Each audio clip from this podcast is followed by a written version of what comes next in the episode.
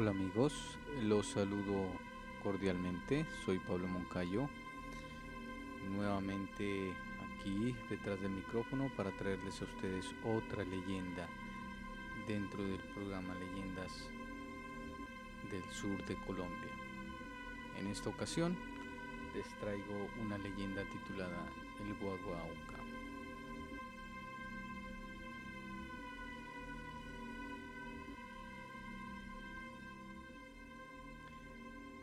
Pues bien, para poder aclarar un poco el tema, para aquellas personas que están escuchando este audio y que tal vez se preguntarán qué significa auca o qué significa guagua. Vamos a explicar los dos temas, los dos, eh, las dos palabras primero para poder entender el contexto de la leyenda. La palabra guagua viene de la lengua quichua o quechua y significa niño. Es una palabra muy empleada o muy usada en países como Ecuador y gran parte del sur de Colombia, Nariño y partes del departamento del Putumayo. La palabra auca, por su parte, hace referencia al niño que, que ha nacido y a los pocos días de nacer ha muerto sin recibir el sacramento del bautismo de acuerdo al rito de la Iglesia Católica. No está aquí eh, o no viene al tema discutir si es o no correcto, no, etc. Simplemente estoy explicando el significado de las palabras para poder entender la leyenda. Entonces, el guagua auca se refiere a un niño que murió sin ser bautizado. Y esto, al parecer, según la tradición, según la, leyenda, de acuerdo también a las creencias dentro de la tradición católica, más en, el, en nuestro país, que en su mayoría de, de gente tiene la creencia católica, eh, relata o da a entender de que un niño al no ser bautizado no recibe los beneficios de la salvación y por lo tanto queda en lo que se conoce como el limbo, es decir, ni allá ni acá, ni en el cielo ni en el infierno, murió. Y por lo tanto su alma queda penando y su alma o su espíritu se presta o no se presta, es dominado, es poseído su espíritu, su esencia por los demonios para realizar apariciones y asustar a las personas. Más de uno a oído o ha tenido una experiencia de, este tipo. La historia que les relato ahora es una de las tantas que se han sucedido en esta región, en Nariño y en los alrededores. Pero sobre todo estamos enfocándonos en un municipio pequeño que se llama, no tan pequeño, es yo creo que uno de los municipios principales del departamento. Se llama Sandoná y muchas personas en el pueblo relatan haber tenido este encuentro, esta experiencia que de alguna forma les cambia la vida, de alguna forma los impacta o de alguna forma les causa complejos. En fin, por allá en, entre los años 60 y 70, esta población estaba desarrollándose, estaba creciendo y tenía como cualquier población en Colombia el Parque Central, su catedral al frente del Parque Central como actualmente la tiene, al lado de la catedral el Palacio Municipal o la alcaldía, como se conoce en Colombia. Y las eh, manzanas, de pronto para las personas de otras ciudades o de otros países, o cuadras, como se conoce en esa parte del país. Cada cuadra con un número determinado de, de casas construidas.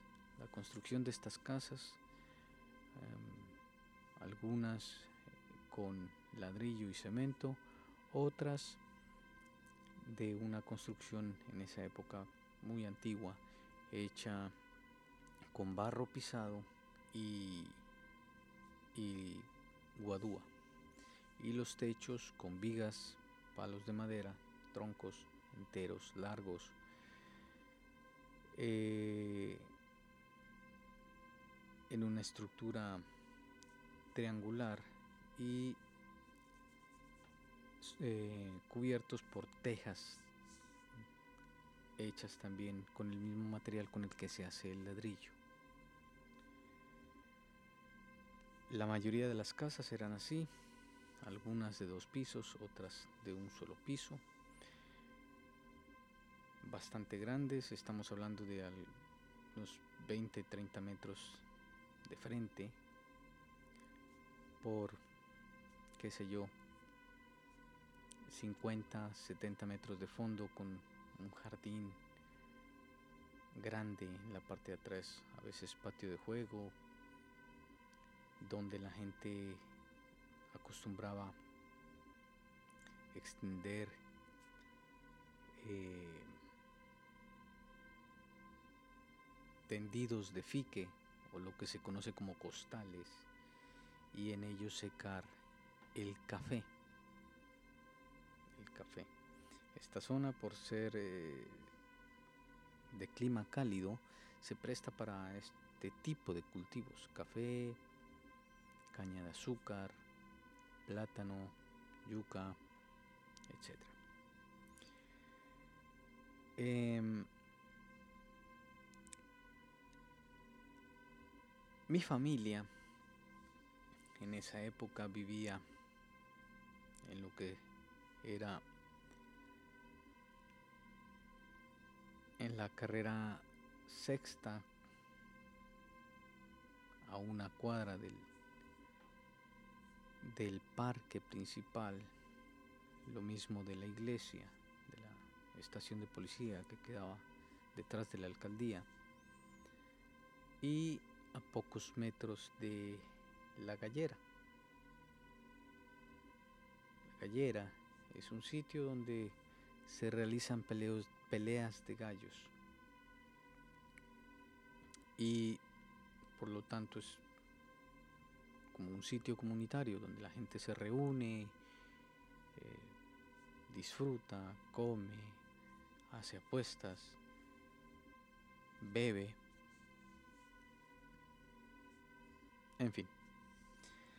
En esta zona que conduce la, calle entre, entre, el, entre el parque y la gallera, que no recuerdo qué, qué, calle es, es la que conduce al cementerio. Como bien les relataba, el Guaguauca se trata de la eh, no aparición propiamente, pero sí de un niño que murió sin ser bautizado según el rito católico y que a las personas que se burlan de él o que imitan su llanto porque se lo escucha llorar, sencillamente pues les llora y los atormenta toda la noche. Se escucha el llanto de un niño, un llanto mm, melancólico, como sufrido, como del otro mundo, como desgarrador y no deja dormir a las personas. El llanto perturba, se lo escucha arriba de la casa, por encima de las tejas, como en el aire, o en la parte de atrás del patio, o en la puerta de la habitación, por fuera de la habitación, o en la ventana cerca de la habitación, por fuera de la habitación, por fuera de la casa. Entonces, es eh, fastidioso, en cierta forma, pensar que alguien le va a dañar a uno el sueño así, de esa forma. Pero no estamos aquí para hablar si es fastidioso o no. Resulta que, como les comentaba, mi familia vivía en una casa cerca a la gallera. Y en una ocasión, mi abuelo tenía que viajar. Mi abuela, que se quedaba cuidando de sus hijas, entre ellas mi mamá, les había dado la orden a ellas de irse a la cama muy temprano, porque en esa época era muy común que la energía eléctrica se fuera, incluso a veces por varios días, y tenían que pasar las noches en oscuras empleando o linternas o lámparas de petróleo o velas.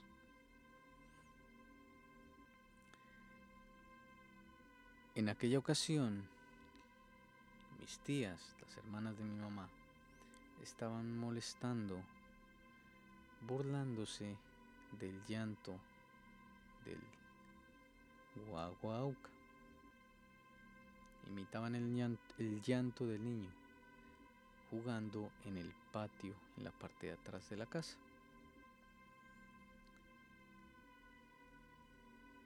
Mi abuela les había advertido que esas cosas, esos temas eran serios, que no debían ponerse a burlar o que no debían burlarse más bien de los malos espíritus o de los espíritus. Advertencia que por la juventud de de mis tías y de mi mamá no fue tomada en serio. Pues pocos minutos después, en medio de la oscuridad, cerca de las 8 o 9 de la noche, empezó el martirio para ellas. Comenzaron a escuchar el llanto de un niño un bebé recién nacido encima del tejado de la casa. Lógicamente, mis tías y mi mamá corrieron a refugiarse donde la abuela, donde mi abuela o su mamá. Y ella enérgicamente las regañó. Se encerraron todas en una misma habitación y empezaron a orar, a hacer oración. Mientras ellas oraban, el llanto de este niño se incrementaba mucho más, más y más y más. Era tan fuerte y tan desgarrador que ellas sentían que la habitación se iba helando poco a poco, iba bajando la temperatura. Y a medida que iba bajando la temperatura, ellas sentían que se les iba erizando la piel.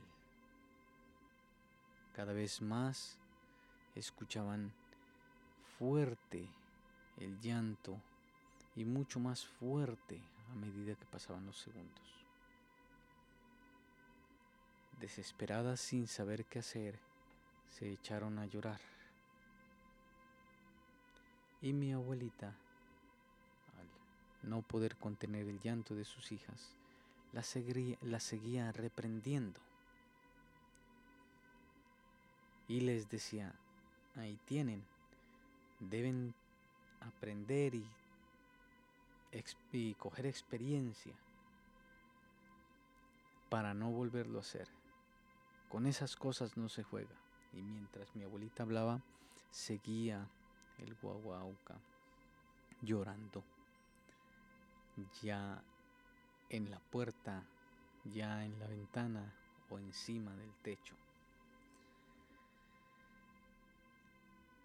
Estuvieron hasta las 11 de la noche, aproximadamente hora en la que regresó mi abuelo de su viaje a la ciudad de Pasto. Cuando él llegó, se dio cuenta de lo que estaba sucediendo y como era conocedor de todos estos espíritus y un hombre experimentado en saber lidiar, procedió a orar para así poder hacer que este espíritu, sea bueno, sea malo o lo que sea, de este bebé, no moleste más en los alrededores de la casa y deje a los habitantes de la casa descansar tranquilamente. No se sabe a ciencia cierta cuándo comenzó esta leyenda. Lo concreto es que las personas en muchas partes escuchaban llorar a este niño en distintas ocasiones, a distintas horas del día, en zonas apartadas o en zonas cercanas, como les decía, al cementerio. Aunque a decir verdad, la casa en la que ellos vivían no estaba tan cerca del cementerio. Pero en fin, de pronto los espíritus em, o el espíritu de este niño había sido o estaba ligado a esa casa, ya sea porque lo hubiesen enterrado en el jardín de la casa, que era donde estaban jugando mis tías, y sin querer ellas pisaron la tumba o de alguna forma profanaron sus restos, qué sé yo. Cualquier conclusión se puede sacar de acuerdo a la tradición y a la creencia de las personas en esta zona.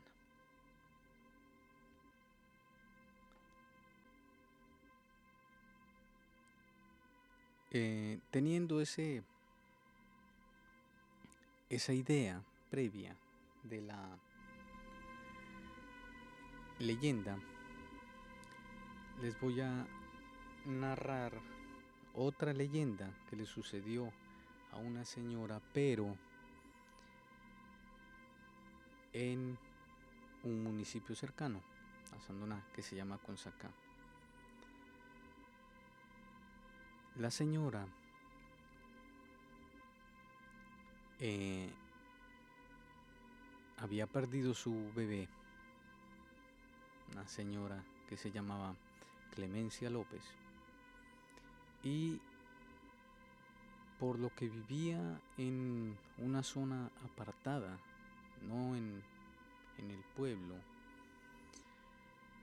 le había sido difícil eh, asistir con el niño al, al centro de salud para poder salvarle la vida al menos. El niño después de nacer presentó algunas complicaciones y poco tiempo después murió. Esta señora, quien al parecer anhelaba mucho este bebé, anhelaba mucho tener este bebé, le, le hizo como, como una especie de un altar. No quiso que su bebé fuese enterrado en la parte especial, en estas poblaciones, existe una sección apartada del cementerio en la cual se entierran a estos niños que han muerto sin ser bautizados. Repito, según la tradición, según la creencia, no se les permite ser enterrados porque no participan de los, los beneficios o las, la salvación de acuerdo a la creencia católica. Y esta señora pensó que era un abuso, que era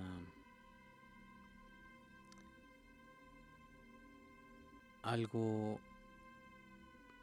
inaudito, algo que, que, no podía ella permitir que su hijo no fuese considerado creyente dentro de la fe que ella tenía. Entonces ella lo enterró en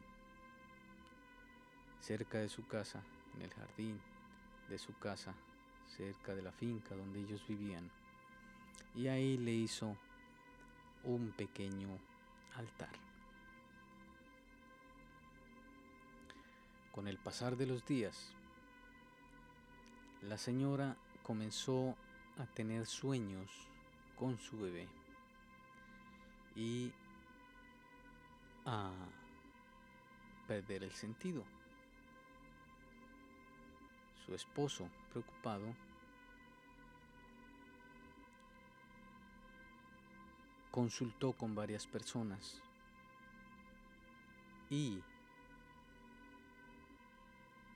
alguna persona muy amablemente le sugirió que consultara con un hechicero, con una, con una bruja, porque al parecer la señora estaba viendo el espíritu del niño sin comprender el impacto psicológico que le pudo haber causado la muerte del niño, de acuerdo a nuestro punto de vista actual. En esa época lo más, la máxima autoridad del conocimiento eran estas personas, los brujos, los hechiceros, los chamanes y cualquier charlatán que con prestidigitación, mezclas y cualquier otro engaño barato les diese algún resultado. Pues bien, el Señor, desesperado de ver la condición de su mujer, asistió o se reunió con una bruja, quien lógicamente le confirmó lo que aquella persona le sugirió su esposa estaba viendo al bebé que había perdido y que lo más conveniente era vender las tierras y salir, cambiar de ambiente, irse a otra parte para que la señora pueda olvidar el niño que había perdido.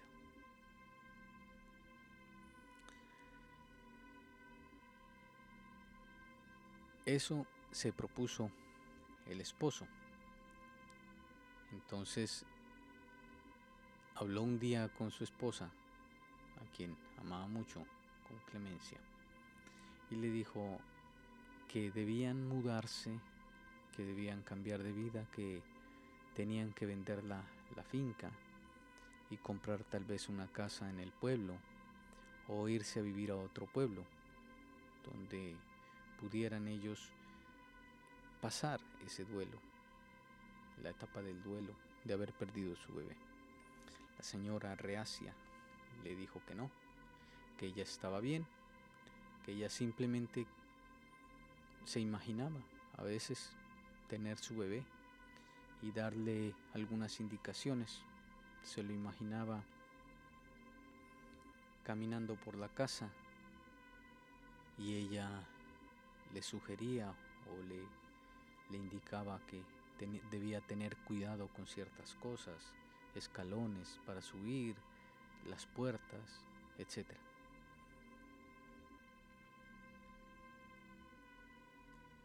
Pues el Señor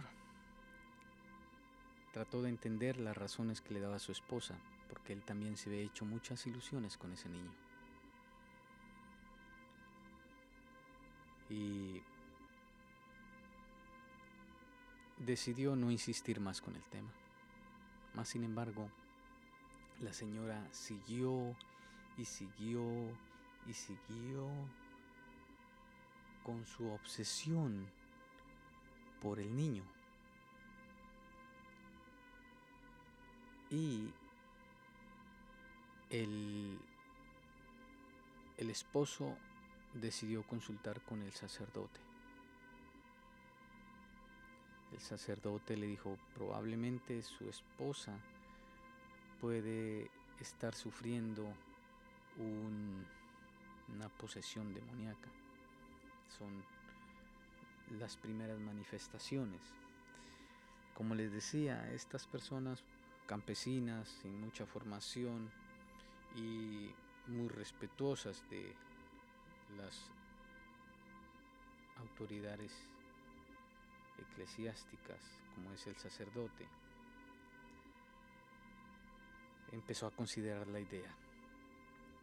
Y él le dijo, lo más, lo, lo, mejor que puede hacer es, el sacerdote le dijo al, al, Señor, lo mejor que puede hacer es llevar a su esposa a tal ciudad, a la ciudad de Ipiales, al sur del país. Y allá puede encontrar a alguien eh, dentro de los monasterios o conventos que le pueda dar alguna solución. El Señor volvió a su casa un poquito desconcertado, pero con la idea de llevar a la señora a estos lugares para consultar y ver cómo se la podía tratar. Mientras tanto, la señora seguía con su ilusión y con dándole rienda suelta a su imaginación. Entonces la veían pelando naranjas y compartiéndolas supuestamente con el niño, frutas, dando, preparando un plato de comida, siempre servía un plato de comida en la mesa. Y el Señor, desesperado de tal situación, se fue con la bruja. Le expuso todo lo que pasaba le comentó lo que le había dicho el sacerdote y la bruja estuvo de acuerdo. Pero entonces el señor, el esposo, le dijo, ¿por qué no me ayuda usted? ¿Por qué no viene usted y me ayuda? Analiza qué es lo que hay en la casa. Y la invitó. Y efectivamente la bruja fue. Un día, estuvo allá con ellos, compartió, almorzó y analizó toda la casa, hizo sus rezos, sus riegos con algunas ramas y unos brebajes y, preparativos que había hecho y en fin. Pero entonces la bruja no se quedó en esas. Les dijo, efectivamente, el espíritu del niño está vagando aquí y no los va a dejar en paz hasta que ustedes no decidan soltarlo, dejarlo ir. Yo les sugiero, les dijo la bruja, que realicemos una sesión el próximo martes para poder liberar el espíritu del niño. El niño está atado aquí, ustedes lo traen con sus sentimientos, con su forma de pensar, con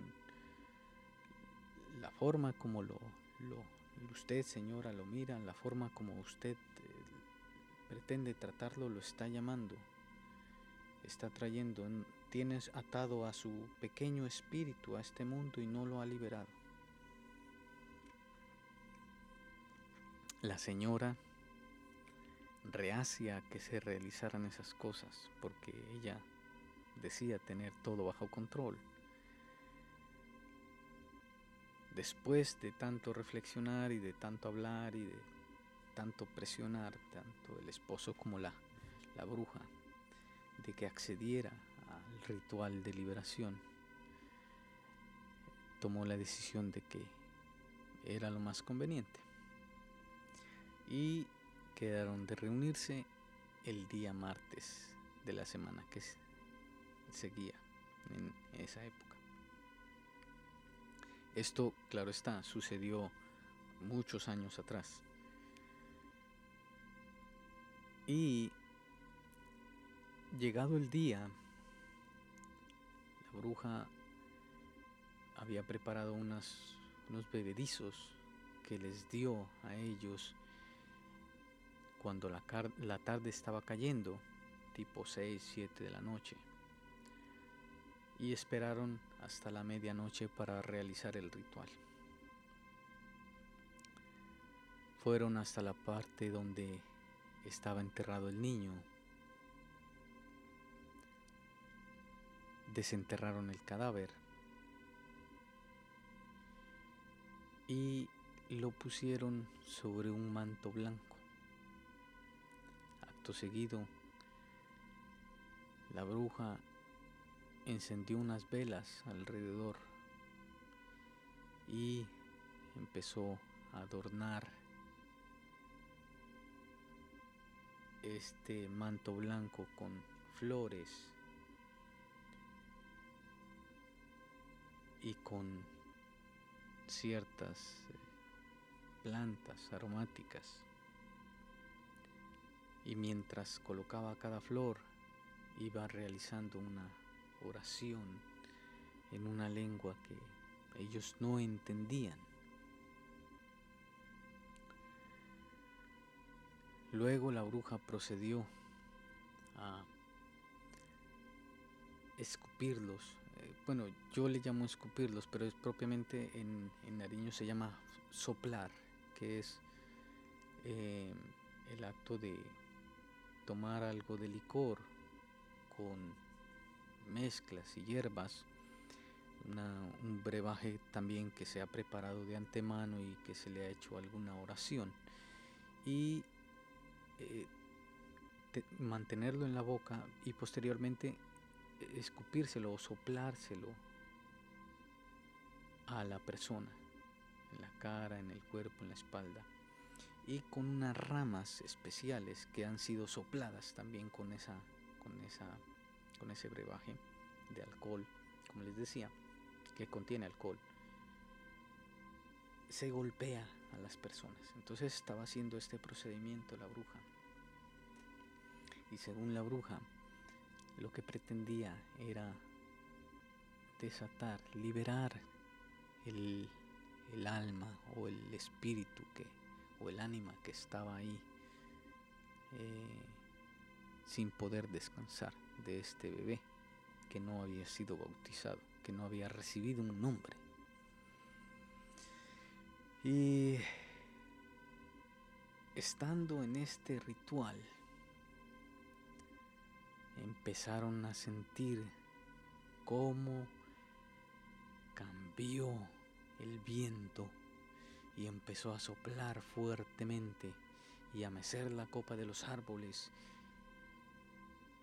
y a intentar apagar las, las velas, las velas con su llama pequeña.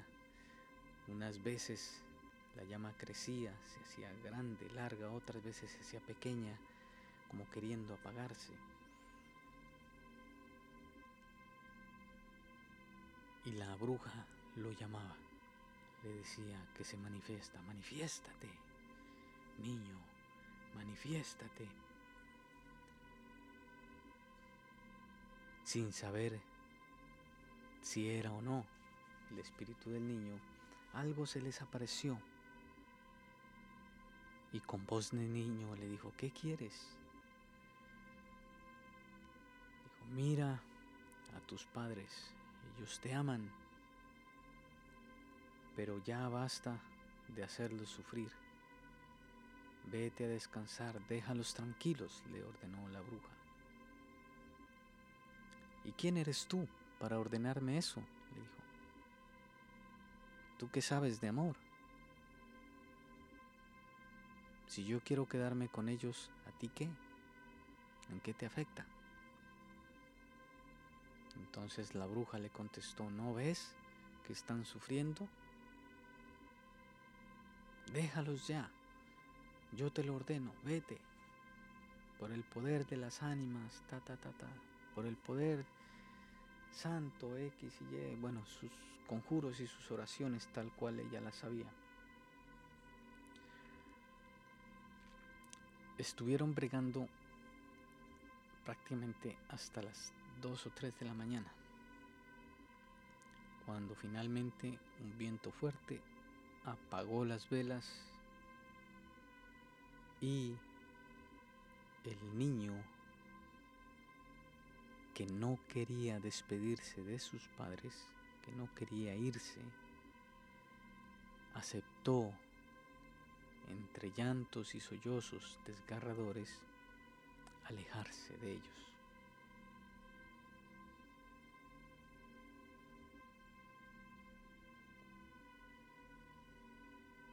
El esposo al otro día decidió salir de ahí, vender la finca, vender la casa y con ese dinero irse a otra ciudad a vivir. Su esposa, por su parte, había permanecido callada, triste.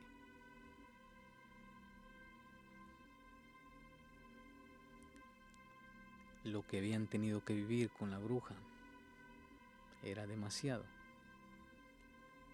Lo que vieron, lo que oyeron, el cariño del niño, de ese niño muerto, apegado a ellos, que al parecer no quería irse, que quería continuar con ellos,